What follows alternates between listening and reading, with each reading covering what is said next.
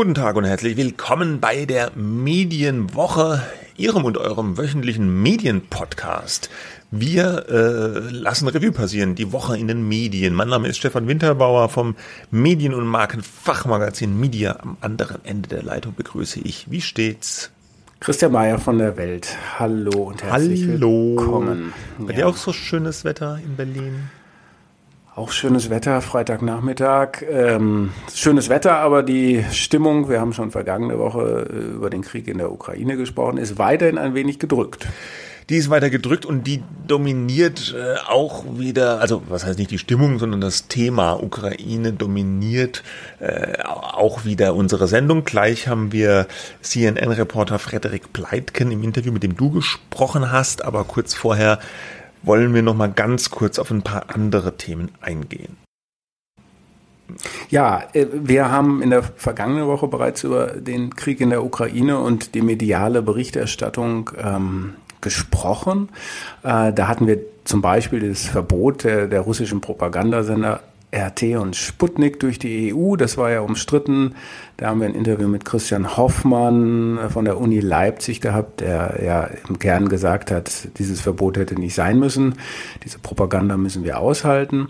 Wir haben auch gesehen, dass westliche Medien sich erstmal aus Russland zurückgezogen haben wegen eines neuen Gesetzes. Äh, dass da erlassen wurde, dass die Berichterstattung oder das Verbreiten von Falschnachrichten, was das aber ist, Falschnachrichten, das definiert der Kreml, ähm, dass das unter hohe Strafen, Gefängnisstrafen auch gestellt werden soll. Da man darf, ARD, ja, man darf zum Beispiel ja. nicht sagen, dass es ein Krieg ist in Russland. Ja. Ne? Das ist verboten. Genau, ne? Und dann haben ARD, ZDF, BBC, auch CNN erstmal gesagt, wir gucken uns das erstmal an, erstmal schützen wir unsere Leute. Und ähm, dann sehen wir weiter. Wir haben an diesem Freitag jetzt gesehen, dass die ARD und auch das ZDF wieder gesagt haben, wir, wir machen das wieder aus Russland. Ich glaube, die Lösung ist so ein bisschen über die militärischen Operationen wird nicht berichtet, aber man kann natürlich darüber berichten, dass jetzt Läden in Moskau und in Russland zumachen, dass wichtige Wirtschaftsverbindungen gekappt werden was und so weiter. Ja, was vor Ort eben halt los ist. Also man, genau. äh, du hast gesagt, sie haben die Sicherheit überprüft, die sind rausgegangen aus Moskau erstmal und jetzt sind sie wieder reingegangen mit den Journalisten. Die BBC war, soweit ich das gelesen habe, früher wieder in Moskau vor Ort, um zu senden. Jetzt heute am Freitag kam die Meldung, Meldung eben, dass ARD und ZDF auch wieder ihre Vorortberichterstattung dort aufnehmen. Finde ich eigentlich auch in, in Ordnung, finde ich gut so. Ja. Äh, ein Thema war auch noch so ein, was uns immer begleitet hat, was mit den Korrespondenten der ARD eigentlich, die wurde kritisiert, dass sie keine eigenen Korrespondenten im Kriegsgebiet hat. Die ARD hat dann Anfang März mal gesagt, ja, wir schicken da jetzt einen hin und wir bereiten die Einreise weiterer Teams vor. Passiert ist in Wahrheit Wahrheit, äh, nach dem, was ich sehe, allerdings nichts. Also sie haben zwar einen einen äh, Korrespondenten von Polen über die Grenze mal geschickt, der hat dann von kurz also aus ukrainischem Gebiet, aber direkt an der polnischen Grenze berichtet. Das ist aber ein Gebiet, wo es aktuell ja, zum Glück keine Kriegshandlungen gibt. Sie haben auch eine, eine Reporterin, Isabel Schajani, an der polnisch-ukrainischen Grenze, die häufig in den Brennpunkten zugeschaltet wird. Aber es gibt nach wie vor, zumindest ich habe keine gesehen, ich habe eben gerade nochmal geguckt, äh, äh, keine Schalten zu irgendwelchen Reportern, die tatsächlich im Kriegsgebiet sind finde ich nach wie vor ein eher schwaches Bild, weil zahlreiche private Medien, die haben eben Leute äh, da. Die ARD sagt immer, die Sicherheit geht vor. Ja, das stimmt natürlich, Sicherheit ist wichtig, aber wir hatten ja letzte Woche auch schon drüber gesprochen, so Kriegsreporter, Kriegsreporterin, das ist so ein eigenes Ding, eigener kann man sagen, das ist ein eigener Berufsstand oder ist eine eigene Spielart des Journalismus. Das kann natürlich nur auf Freiwilligkeit basieren. Niemand kann gezwungen werden, in so ein Kriegsgebiet geschickt zu werden. Aber es gibt nun mal Leute, die machen das. Und die Frage, die immer noch offen ist, warum hat die ARD niemanden, der dahin geht? Naja, sie haben vielleicht welche, aber, mm, ja. aber vielleicht werden sie nicht hingeschickt, weil sie zum, zu einer anderen Landesrundfunkanstalt äh, gehören. Ja, gut, der aber DDR das müsste man ja, den, ja, das, man ja genau, den Punkt hatten wir ja schon vergangene Woche. Ich fürchte aber so ein bisschen, dass es da auch was mit zu tun hat. Ne? Ähm, mhm. Also da, da mit normalem Verstand würde man sagen, okay, wer will, wer kann, wem trauen wir das zu, egal zu welchem zu welcher Landesrundfunkanstalt äh, die Person gehört, aber ich glaube, in der Realität ist es vielleicht und, doch etwas banaler. Ja. Und dafür, dass die neue ARD-Vorsitzende Patricia Schlesinger ja jetzt mit Tagesschau 24 so einen großen ARD-Nachrichtensender bilden will, ist das natürlich jetzt ein bisschen ein schwaches Bild, finde ich. Aber gut.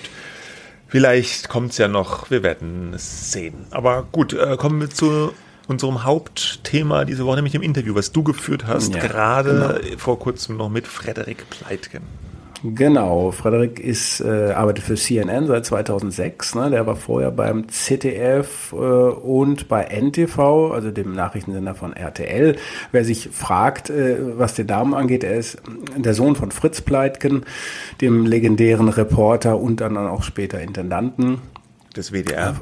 Des WDRs, genau. Und äh, dann ist er zu, zu CNN gegangen nach diesen Stationen in, in, in Deutschland, hat da auch schon lange als Krisenkriegsreporter gearbeitet in Syrien und anderen Stationen, äh, äh war in Damaskus, ähm, und äh, hat viel aus der arabischen Welt halt berichtet. Ähm, also ist ein, ein krisenerprobter Journalist, Reporter, war Senior International Correspondent in London auch gewesen äh, von CNN, ist im Augenblick wieder in Berlin.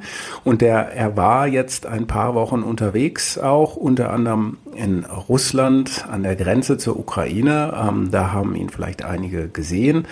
Äh, wer berichtet hat auch über die Truppenbewegung der russischen ähm, äh, ja, Militär, des russischen Militärs und ähm, ich habe ihn angerufen ähm, und äh, habe ihn sozusagen, er ist gerade in Berlin, habe mit ihm über seine Einschätzung zum Krieg, auch zu, zur medialen Berichterstattung gesprochen und ähm, über seine Einschätzung der Lage auch in Russland. Und das hören wir jetzt, bitteschön. Hi Frederik. Schön, dass du für uns Zeit hast. Hallo. Danke. Du bist jetzt wieder zurück in Berlin, aber du warst in Russland und nicht nur in Russland. Kannst du uns kurz sagen, wo du in den vergangenen Wochen gewesen bist? Also ich komme gerade von einer ein bisschen mehr als einmonatigen Dienstreise und äh, die hat angefangen äh, im, im, Vorlauf jetzt äh, zu, dem, äh, zu dem Krieg. Äh, in Rumänien habe ich angefangen, da waren wir ähm, mit dem NATO-Generalsekretär äh, und da sind dann auch amerikanische Truppen gerade in, in Rumänien angekommen, die NATO dazu verstärken und sind dann ähm, von Rumänien nach Russland geflogen. Äh, dann war ich erst ein paar Tage in Moskau. Dann ähm, bin ich nach Weißrussland gefahren für vier oder fünf Tage und haben da, weil die Russen da Militärübungen gemacht haben mit der weißrussischen Armee, um angeblich zu zeigen, dass nichts Böses im Schilde führen und dass da nichts passiert. Da haben wir dann auch den Lukaschenko kurz getroffen. Dann sind wir zurück nach Moskau, aber auch nur für ein, zwei Tage. Und dann war ich äh, in, in Belgorod fast zwei Wochen. Das ist auf der russischen Seite ähm, von der Front von Kharkiv gewesen. Ja, äh, die Berichte haben ja vielleicht viele von uns gesehen, äh, wie du da sozusagen in der Nähe der Grenze stehst und die Panzer rollen vorbei. Ähm, wie war das? Äh, wie habt ihr euch entschieden, wir gehen jetzt nach Belgorod? Wie arbeitet man da als Korrespondent, wenn man dann quasi direkt in der mhm. Nähe von einem Kriegsgebiet ist? Also man muss erstmal gucken, wo man, äh, wo man am besten den Zugang hat und man muss natürlich auch für die eigene Sicherheit sorgen. Das war jetzt in dem Fall nicht so schwierig, weil wir natürlich ähm, auf der russischen Seite ist es ja so gewesen, da ist ja keine Kampfhandlung gewesen zu dem Zeitpunkt. Aber du hast natürlich da schon auch ähm, eine Armee, die quasi dann in ein anderes Land äh, vordringt. Und ähm, wir hatten äh, am Anfang waren wir in Rostov, das weiter südlich ist. Das ist äh, an der Grenze zu diesen Donbass-Republiken. Und da waren schon relativ viele Konvois von den Russen auch gewesen. Aber die Konvois von, äh, von dort, die sind dann natürlich erstmal in die Donbass-Republiken und sind, sind, dann weiter auf, ähm, also weiter in die Ukraine äh, eingedrungen. Bei Donbass ist ja alles äh, Ukraine. Ähm, und wir sind dann nach Belgorod gegangen, weil wir herausgefunden haben, dass da sehr viel Militärtechnik schon äh, bereitstand von den Russen und weil man da den nächsten Zugang zur ukrainischen Grenze hatte. Und da sah man schon viel von den Vorbereitungen und sah auch viel von den eigentlich, also man sah auch eigentlich die Kampfhandlung selbst, weil die Russen, die hatten gerade am Anfang von, vom Konflikt viele von ihren äh, Raketenwerfern da stationiert und haben dann natürlich auch schwere Einheiten von dort über eigentlich nur über eine Straße dann in die Ukraine reingebracht. Also mhm. auch, auch, ziemlich schwere Militärtechnik. Mhm. Und als die Reise losging, wusstet ihr natürlich noch nicht, dass es zum Krieg kommen wird, aber das war relativ absehbar. Ähm, wie entscheidet man sich denn dann innerhalb so einer Reise, da gehen wir jetzt hin oder das lassen wir sein oder da gehen wir dann wieder auch zurück? Hm. Na, also zumindest, ich, am Anfang war das gar nicht so absehbar, dass, der, dass da ein Krieg anfängt. Ne? Also die haben ja bis zuletzt gesagt, dass man irgendwie eine Verhandlungslösung äh, irgendwie suchen will. Also das war immer noch, war halt nicht völlig klar. Und ähm, man muss dann halt schauen, wo hat man den besten Zugang zu, zu dem, was man berichten will. Aber man will ja, will ja auch Sachen rausbekommen und man will vor allem auch gucken, was machen die da, was für Fähigkeiten haben die, was für eine Strategie haben die auch. Und da muss man halt immer wieder, ähm, ja, sich halt eigentlich die ganze Zeit informieren. Man muss gucken, wo sind die größten Truppenkonzentrationen. Man muss gucken, was die wahrscheinlich für eine Strategie fahren werden. Man hat ja auch so ein bisschen Erfahrung aus den letzten Jahren ne, in, in, in diversen Konflikten auf der Welt. Und dann von da aus auch gucken, ähm, wie kann man in so Gebieten operieren? Ne? Weil man will ja dann auch nicht zum Beispiel da festgenommen werden oder festgesetzt werden von irgendwelchen Geheimdiensten. Das sind natürlich auch alles Sachen, die, die, die passieren können. Und dann was natürlich auch ganz wichtig ist, man muss sich dann halt ja auch in, in, in sicheren Gefilden immer versuchen, soweit das geht, zu bewegen. Ich wollte gerade sagen, also die äh, Aufnahmen in Belgorod beispielsweise, das ist ja jetzt etwas gewesen, was wahrscheinlich laut dieser neuen Gesetzgebung in Russland nicht mehr erlaubt gewesen wäre. Also Militäroperationen zu ja. äh, zeigen. Und du hattest dann ja auch selber gesagt, Military Operation. Hast du da bewusst mhm. Military Operation gesagt und nicht äh, Krieg? Nee, also ich habe ich hab, also ich hab diverse Worte, glaube ich, dafür benutzt. Also ich habe teilweise Mil Military Operation gesagt, weil das natürlich, ein Krieg ist ja eine Military Operation auch, ne? Ja. Ähm, aber gerade am Anfang, ne, war das, äh, haben wir da äh, auf jeden Fall immer auch das Wort Krieg und Invasion und Attacke und so, auf, äh, also in, in, in allen möglichen Versionen benutzt. Also es war schon völlig klar. Ich meine, was, was man sagen muss, was, was man da gesehen hat, war halt ein eigentlich ein klassischer Krieg ohne, ohne eine Erklärung. Ne? Also ich meine, äh, wenn man da so gesehen hat, was die äh, russische Armee nicht nur da reingefahren hat, sondern auch von da ab, abgefeuert, das war schon ziemlich krass. Ne? Und da waren auch schon, da ist ja auch viel von der russischen Luftwaffe, die hat ja da auch operiert da über Kharkiv, die hat man auch die ganze Zeit gehört und gesehen. Also es ist schon, das war schon ziemlich, ziemlich schwer, was da an Militärtechnik aufgefahren wurde und auch eingesetzt wurde. Ne? Also insofern gab es da eigentlich auch gar keinen anderen, also klar, es ist eine. ich, frage, ich frage halt wegen dieser neuen Gesetzgebung. Ja, und war äh, damals, ja. genau, die gab es ja damals noch nicht, also zu dem Zeitpunkt, ne? Da war die ja noch nicht. Ähm, aber das, ich meine, es ist völlig klar, dass das, was da passiert, halt ein Krieg ist. Ne? Also ob es jetzt die neue Gesetzgebung gibt oder nicht. Aber die ist natürlich schon ähm, äh, unklar. Ne? Also für was man jetzt irgendwie dann anbelangt werden kann, äh, ist, das ist im Moment äh, nach diesem Gesetz doch immer noch relativ schwammig formuliert. Und ja, CNN also äh, hat ja gesagt, wir gucken uns das erstmal an, wie die BBC genau, auch, ja. wie ARD und ZDF auch. Jetzt hat die BBC mittlerweile wieder entschieden, wir gehen zurück. ARD und ZDF kam eben eine Pressemitteilung, dass sie auch mhm. wieder operieren werden, aber wahrscheinlich unter bestimmten äh, Bedingungen oder Vorsichtsmaßnahmen. Ähm, wie als, als sozusagen Reporter fast direkt im Kriegsgebiet, ähm, wie wichtig findest du, dass das dann ein Sender sagt, ähm, nee, wir ziehen uns erstmal zurück, um zu schauen, wie wir die neue Situation beurteilen. Ja, also ich, ich finde das, äh, ich halte das für eine sehr gute Entscheidung, ähm, ohne, ohne irgendwelche anderen kritisieren zu wollen. Es muss natürlich, jeder Sender muss für sich äh, gucken, wie man das Ganze abwägt. Aber es ist halt mit diesem Gesetz ist das schon ähm, so breit formuliert, dass da schon relativ schnell relativ viel passieren könnte und, und, und relativ unschöne Sachen auch, auch passieren könnten.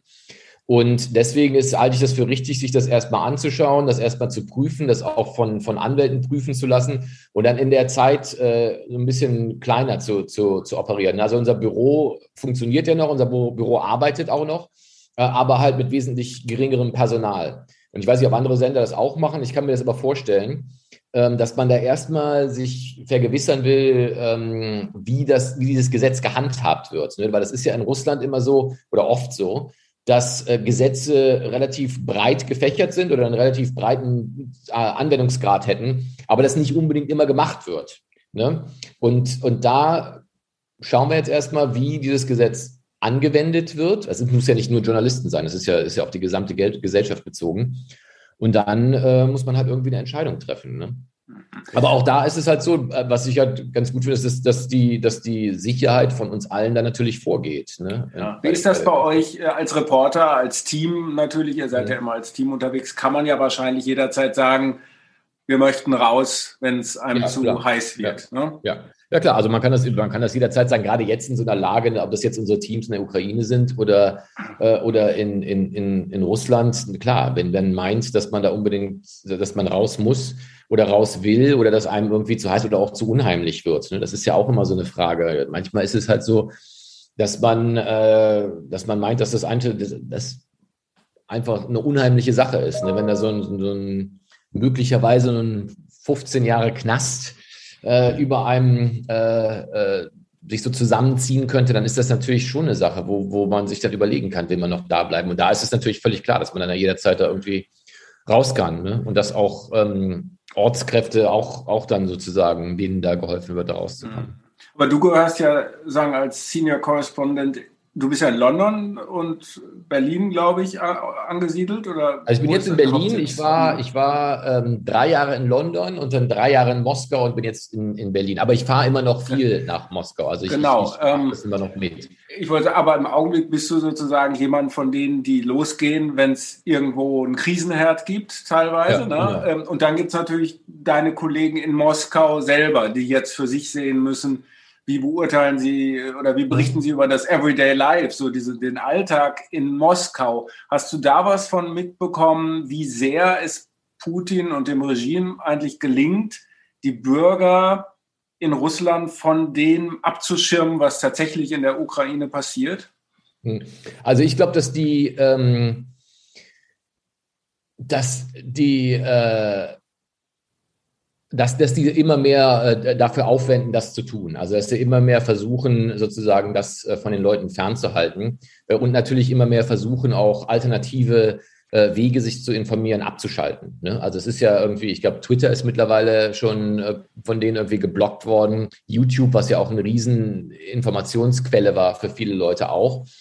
Und, äh, und deswegen investieren die da auch immer mehr rein und machen immer mehr dafür. Und deswegen gibt es aber diese, diese, diese neuen Gesetze ich glaube, das gelingt zu einem gewissen Grad. Äh, es ist ja äh, laut Umfragen gibt es ja sehr viele Russen, die, die sozusagen das, das, das für richtig halten, äh, diesen Krieg. Aber da bin ich mir immer auch nicht so sicher, ob die Leute wirklich Umfrageinstituten in Russland auch die Wahrheit sagen. Weil ich habe schon auch relativ viele Leute getroffen, die da schon dem Ganzen relativ kritisch gegenüberstanden. Also ich glaube, es gibt da schon viele Leute, die auch meinen, dass sie die ganze Zeit lang vom Westen nicht gut behandelt worden sind, aber deswegen eine Militäroperation gegen oder einen Krieg gegen, gegen die Ukraine loszu, loszuhauen. Ich glaube nicht, dass da, dass da alle Leute da wirklich oder, oder ein Großteil der Leute ähm, wirklich versteht, warum das jetzt unbedingt sein musste. Ja, also und, und jetzt viele Leute, die gucken jetzt natürlich auch mit großer Sorge auf ihre Situation. Ne? Also ich meine, es ist jetzt, ich glaube, viele Leute denen ist doch nicht so recht bewusst, wie krass diese Sanktionen sind und was die für einen Einfluss äh, haben werden, wie sich das Leben verändert wird. Ne? Also was man machen kann, was man und vor allem, was man nicht machen kann. Und das wird sich, das wird sich jetzt wahrscheinlich dann in den nächsten kommen, in den kommenden Wochen und Monaten dann, dann festsetzen. Und da ist, da, so langsam wird da die Sorge auch immer größer. Ne? Weil in Russland ist ja immer gesagt worden, hier die Sanktionen interessieren uns nicht und dann machen wir halt was anderes. Aber das ist jetzt schon ein anderes Kaliber an Sanktionen. Ich glaube, so langsam wird das den Leuten auch bewusst. Mhm.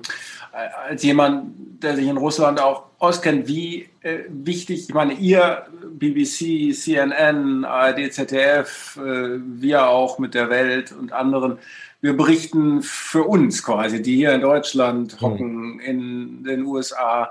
Die inländischen Medien sind ja jetzt schon länger, aber jetzt nochmal intensiver beschnitten worden, eben auch äh, durch diese Gesetzgebung wahrscheinlich viel stärker betroffen, als, als wir das äh, sind als westliche Medien. Ähm, wie stark fällt denn das überhaupt ins Gewicht, wenn es jetzt Echo Moskau nicht mehr gibt oder diesen Dost, diesen Kanal? Ja, ist, das, ist das etwas für eine äh, kritische Putin-Minderheit oder sagen da auch die ich sag mal, normalen Bürger oder stimmt vielleicht was nicht, wenn die jetzt einfach nicht mehr senden?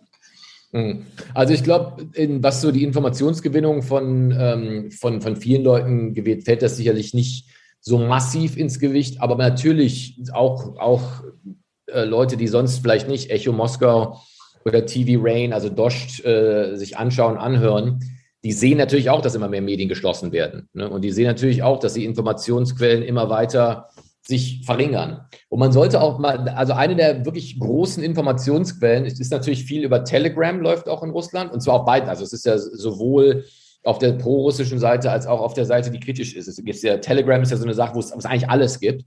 Da ist relativ viel und aber auch YouTube war ein riesen äh, Informationsquelle auch. Ich glaube, das, das sind so Sachen, die wirklich extrem ins Gewicht gefallen, äh, fallen.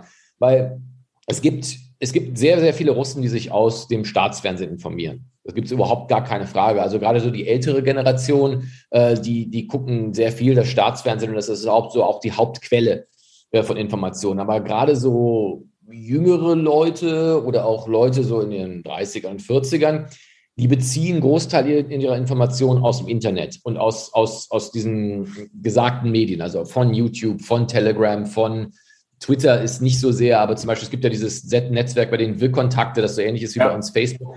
Das sind, das, das sind schon so wichtige Informationsquellen auch. Und da merken die Leute natürlich schon, dass da immer weniger dann durchkommt davon. Ne? Und wenn sowas abgeschnitten wird, dann können die sich ja, die müssen sich ja nur eins und eins zusammenzählen, warum das der Fall gewesen ist. Ne? Versucht ihr denn als Reporter und dann als Sender, der das unterstützt, viel mehr Kanäle zu bespielen, um zu sagen, äh, wir machen jetzt halt nicht nur unsere äh, Schalte ja ins Hauptprogramm, sondern wir müssen als demokratischer, unabhängiger Sender auch dafür sorgen, dass irgendwie die Bilder aus der Ukraine zu den Leuten kommen. Hast du sowas auch im Kopf? Siehst du das auch? Ja, klar. Auftrag? Also ich meine, wir, wir, haben ja schon relativ viel auch, wir, wir, wir verbreiten uns ja auch auf, auf, auf YouTube, also zumindest in Clips, ähm, was ja auch das am meisten geteilte ist. Das ist ja das, was, was die Leute auch sehen. Ähm, äh, dann natürlich diese ganzen sozialen Medien, Instagram, Twitter und, und, der, und, und dergleichen. Ne? Also es ist schon auch, und das wird ja auch immer wichtiger. Also es ist schon auch eine Sache, wo man sagt, wir versuchen das natürlich da irgendwie auch äh, auch, auch zu verbreiten. Und das, das nimmt ja nur zu, das wird ja nicht weniger. Und deswegen hast du, glaube ich, auch diese, diese krassen Maßnahmen, wo die versuchen, diese ganzen Informationskanäle oder sozialen Medien zu blocken, weil dann natürlich sowas, sowas immer mehr durchkommt. Ne? Mhm. Wobei natürlich Russland eine Gesellschaft ist, die hatten das ja alle schon. Ne? Und die haben diese Medien ja alle, hast du ja selber gesagt, schon massiv genutzt. Es ist ja nicht so wie in Nordkorea oder so, wo die Leute das nee, genau. niemals das äh, kennengelernt deswegen, haben. Aber deswegen, genau, ja. deswegen, deswegen sehen die Leute auch, dass das immer weniger wird. Und, und, und klar, viele können sich natürlich dann denken, warum das der Fall ist. Ne? Also warum, warum man nicht will, dass die Leute auf YouTube einfach mal das suchen, äh, was sie suchen wollen. Und warum man dann sozusagen den, das, das Staatsfernsehen dann immer weiter in den, in den Vordergrund rückt. Und das ist ja nicht das Einzige. Wenn man sich das Staatsfernsehen anguckt, das ist ja, da, da ist ja oft, geht das ja Hand in Hand mit der Regierung. Ne? Es gibt ja Moderatoren, die beim Staatsfernsehen gleichzeitig in der Duma sitzen. Das war für mich so eine Sache, wo man sich echt überlegen muss. Also es gibt einen Moderator beim russischen Staatsfernsehen, ja, den kenne ich sogar ganz gut. Ähm, und der ist in die Duma gewählt worden, jetzt in der letzten Wahl. Und der hat für das Gesetz gestimmt, die Medienfreiheit zu beschneiden. Ja, was, das muss man sich mal überlegen. Ein Fernsehmoderator, der dafür stimmt, die Medienfreiheit zu beschneiden. Das ist echt so eine Sache, wo man, wo man schon sieht, wie sehr das Ganze vereinnahmt worden ist. Glaubst du denn, ich weiß, es ist nur eine Einschätzung, aber aufgrund deiner Kenntnisse, Erfahrungen, dass sich auf Dauer solche Bilder, wie ihr sie zeigt, wie andere sie zeigen, aus der Ukraine, verhindern lassen. Ähm, lässt sich das heute mhm. 2022 überhaupt noch so steuern, wie Russland das jetzt gerne hätte, auch mit Hilfe der Chinesen wahrscheinlich? Also ich bin, man ist ja immer wieder verwundert, was in, im Jahr 2022 so alles möglich ist. Ne? Also wenn wir uns die, bei uns die ganze Debatte um Fake News äh, angucken und Verschwörungstheorien und dergleichen, das hätte ja auch niemand für möglich gehalten, äh, dass sowas, dass sowas ähm, dass es sowas gibt und dass es so viele Leute gibt, die, äh, die sich davon angezogen auch, auch fühlen. Äh, ich glaube, auf Dauer wird das sehr schwierig werden. Also gerade wenn die Militäroperationen von den Russen, der Krieg, weiter so läuft, wie er läuft, wird es, glaube ich, extrem schwierig, ähm, dass, dass das nicht irgendwann durchdringt. Ich meine, man muss, man, man, man sieht das ja jetzt auch schon, also jetzt auch gerade in dieser Zeit. Es gibt ja immer so kleine Anzeichen, dass die doch schon merken, dass es gewisse Sachen gibt, die man einfach so nicht verheimlichen kann. Ne? Also sie haben ja am Anfang äh, zum Beispiel immer gesagt, hier, es läuft alles toll, wir haben nie davon geredet, dass Russen gefallen sind. Und dann mussten sie doch sagen, hier, nach der, ich glaube, das war nach der ersten, nach den ersten fünf Tagen, haben die gesagt, äh, dass 500 russische Soldaten schon gefallen seien. Ja, also da haben die zum Zeitpunkt die Ukrainer schon gesagt, dass es 4000 seien. Aber das ist ja schon mal eine Sache, wo die gemerkt haben, okay, die Leute, die unterhalten sich ja auch untereinander. Die wissen irgendwie, dass ihre Verwandten da nicht mehr zurückkommen werden. Ähm, und jetzt hat, haben sie auch zugegeben, das war eine ganz große Sache. Das darf man hier im Westen auch nicht unterschätzen, dass die russische Armee jetzt zugeben musste und, der, äh, und die Regierung zugeben musste, dass Wehrpflichtige da auch hingeschickt worden sind. Weil das war eine der großen Sachen, die die gesagt haben. Die haben gesagt, die nur Berufssoldaten sind, keine Wehrpflichtigen. Jetzt mussten sie zugeben und da gab es ja schon Recherchen, wo, die, wo, wo Leute gesagt haben, hier, das sind ja, natürlich werden da Wehrpflichtige hingeschickt. Und ich meine, ich habe auch, ich auch gesehen, als wir da standen in Belgorod, dass die Jungs extrem jung aussahen, die da waren. Ähm, und jetzt haben die zugegeben, dass da Wehrpflichtige auch hingeschickt worden sind, haben gesagt, das war ein Fehler und das wird jetzt nicht mehr gemacht. Offenbar merken die auch, dass man, dass man irgendwie zumindest ein paar Sachen zugeben muss. Wenn es jetzt so weitergeht, ne, man, man, man sieht ja hier bei uns auch die, äh, die Bilder ähm, von wie russische Panzerkolonnen zusammengeschossen worden sind von Artillerie jetzt, jetzt letztens und, und, und, und russische Soldaten, die in ihren Panzern gestorben sind.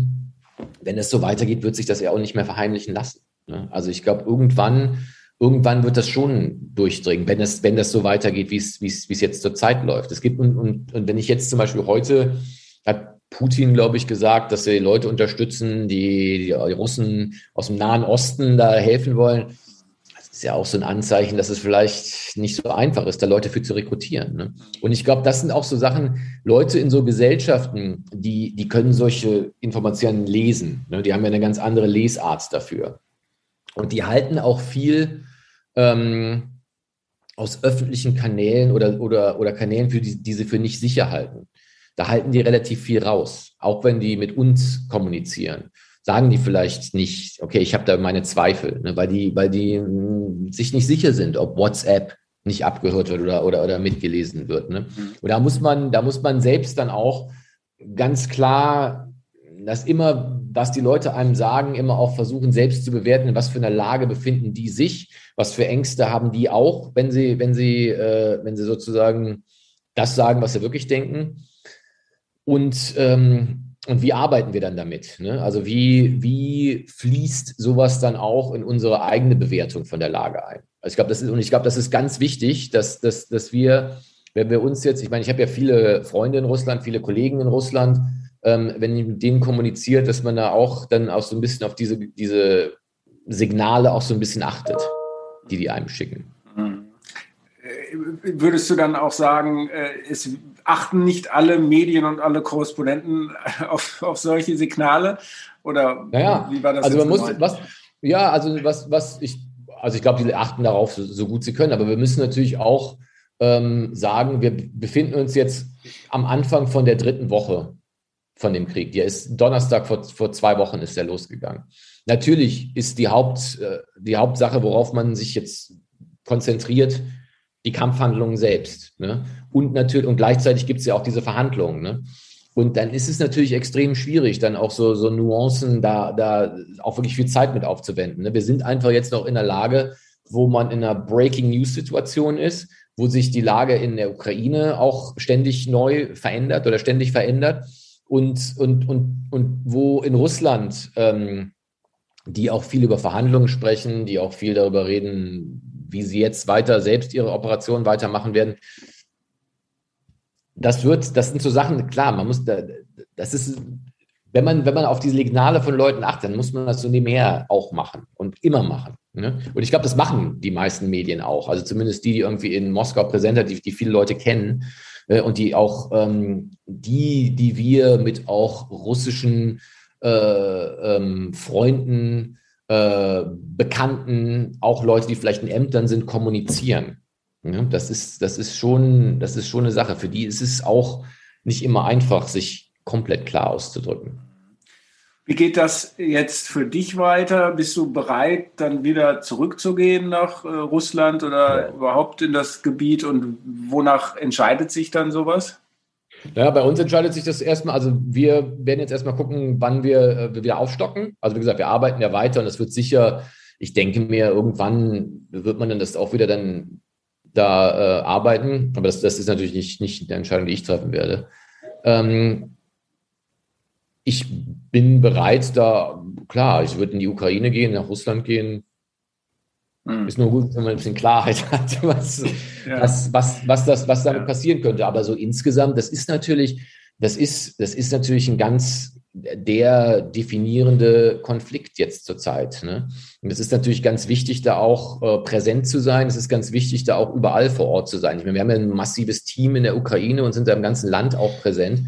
Und wir sind ja auch in Russland noch präsent und machen da unsere Sachen. Das, das, das ist schon wichtig, da von da auch zu berichten. Und deswegen ist das natürlich auch gar keine einfache Entscheidung gewesen, da, dass wir das, das Büro da so ein bisschen runtergefahren haben, weil es ist gerade jetzt irgendwie die Kommunikation mit dem Kreml, die Kommunikation mit, der, mit dem russischen Militär, die Kommunikation mit dem russischen Außenministerium, so sehr das jetzt im Moment äh, auch komplett undiplomatisch erscheint und schwierig erscheint, muss das natürlich schon auch weitergeführt werden. Und gleichzeitig gibt es ja auch diese ganzen gesellschaftlichen Sachen. Ich meine, es ist einfach jetzt zur Zeit für, für Russen echt schwierig. Also die, die, den, bei denen, wenn, man, wenn, wenn wir jetzt hier sitzen würden und der würde ein Geschäft nach dem nächsten dicht machen und äh, auf einmal kann man keine Kreditkartenzahlung mehr machen und, äh, und kein Geld mehr wechseln und so, das ist schon echt hart. Und, und gerade diese, diese gesellschaftlichen Sachen, die, die sollten natürlich auch dokumentiert werden. Und also die deswegen, sind ja auch, das haben ja auch viele Medien dann gesagt, darüber berichten wir natürlich weiter, die gesellschaftlichen Konsequenzen. Novaya genau, Gazeta, die inländischen. Das geht ja heutzutage. Ja, ne? ja. Aber es geht natürlich besser, wenn man da ist.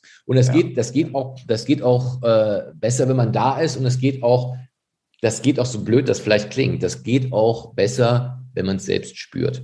Also wenn man selbst spürt, wie, und das hatten wir jetzt auch schon, also als wir da unter, unterwegs waren, also auch eine, eine Karte nach der nächsten nicht mehr funktioniert und da muss man sich halt überlegen, wie, ich muss ja auch so eine Operation, also wenn ich da in Belgorod unten sitze, die muss ja auch weitergeführt werden. Ne? Ich muss, da gibt es ein Hotel, da gibt es da gibt's Autos und sowas, da muss man ja auch sich, und man muss essen und, und dass man da äh, Geld wechseln kann auf einmal. Das sind ja Sachen, die wir nie, die fast nie gemacht haben. Ne? Weil Russland hatte eins der modernsten elektronischen Zahlungssysteme der Welt. Also selbst in den kleinsten Nestern in Sibirien gab es Apple Pay. Ja, das, ist, das ist schon auch wichtig, dass man selbst das dann auch so ein bisschen spürt, auch wenn es dann die westlichen Produkte, wenn die, wenn die, äh, die Läden so ein bisschen leerer werden und sowas alles. Deswegen ja. halte ich das schon für ganz wichtig. Ja. Letzte Frage. Ähm wenn du jetzt aus Berlin das betrachtest, wie wird über den Krieg berichtet, hm. gibt es da eigentlich signifikante Unterschiede zwischen deutschen Medien und einem amerikanischen Nachrichtensender wie CNN? Hm. Also wir, wir machen natürlich sehr umfangreiche Berichterstattung, glaube ich, aber so insgesamt würde ich jetzt nicht unbedingt sagen, dass, dass, dass da irgendwie, dass es da riesige, riesige Unterschiede gibt. Also ich, man, man hat ja auch jetzt in ähm, wir haben ja relativ viele sehr, sehr erfahrene Kriegsberichterstatter. Ne? Und das gibt es aber in Deutschland auch. Also ich meine, wenn ich jetzt, wenn ich jetzt zum Beispiel sehe, also die Arbeit von Paul Ronsheimer, die ist ja schon echt auf einem Level, der ist ja schon echt top weltweit.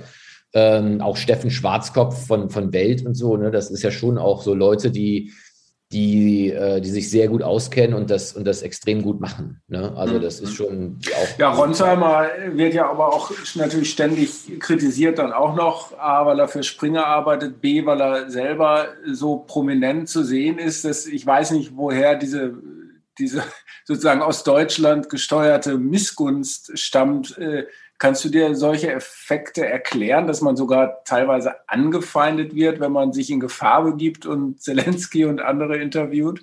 Ja, so richtig erklären kann ich mir das nicht. Also ich weiß nicht, da, ob, da, ob da nicht einfach Missgunst irgendwie da eine Rolle spielt. Also ich, ich, ähm, ich halte das, was Paul Ronsheimer in, in Afghanistan gemacht hat und in, äh, in, in der Ukraine jetzt macht, halte ich für absoluten Top-Journalismus. Also ich wüsste nicht, wie man sie da irgendwie das, und das, wenn man das für Top-Journalismus hält, das heißt ja nicht, dass die anderen dann irgendwie kleiner gemacht werden. Ne? Also denen nimmt man ja nichts weg.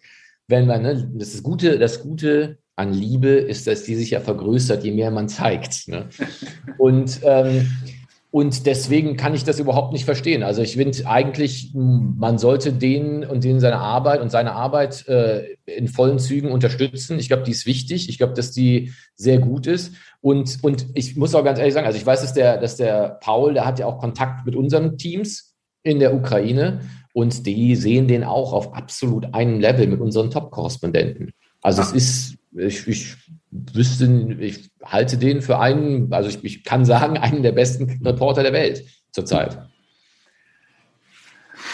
Frederik, ich danke dir ganz herzlich für deine Zeit. Ähm, wir werden weiter sehen, äh, wann mhm. du wieder berichtest vor Ort. Ist das etwas, wo du sagst, da äh, ich sozusagen, ich schaue dem entgegen, ich, ich, äh, ich möchte da eigentlich machen, ich sitze hier eigentlich nur sozusagen auf Durchgangsstation ähm, oder wie sind da so deine Reporter-Instinkte? Also ich bin, ich bin schon sehr glücklich, mal wieder zu Hause zu sein. Mhm. Und das ist auch ganz schön. Ähm, aber es ist schon, es ist schon natürlich eine, eine, eine Weltlage, die einfach, wo man einfach berichten muss. Ja. Also es ist schon eine Sache, wo man natürlich dann da auch wieder wieder hin und will und, und, äh, und, und, und einfach das dokumentieren will, was da passiert, ne, weil es einfach so ja. wichtig ist und auch so ja. große Konsequenzen für uns alle haben kann und haben wird. Vielen Dank, Frederik, und alles Gute. Danke. So, das war Christian im Gespräch mit Frederik Pleitgen.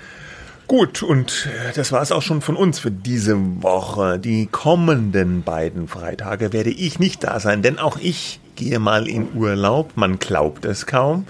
Äh, also ich bin nicht da. Wir, machst du eine Sendung oder nicht mehr? Ich mache in jedem Fall, das kann genau. ich an dieser Stelle versprechen, ähm, eine Sendung. Ob ich jetzt mhm. gleich beide Plätze äh, alleine Belege. befülle, das kann muss ich mal wirklich, sehen. Das kann man nicht wirklich. Das kann nicht. Das kann das kein kann Mensch verlangen. Nein, das kann man okay. nicht. Okay. Wir wünschen Gut. trotzdem ganzen Unbillen in der Welt ein möglichst schönes Wochenende, Nerven behalten und also wir hören uns wieder in ein paar Wochen und mit Christian dann schon wieder früher. Bis dahin. Tschüss. Ciao.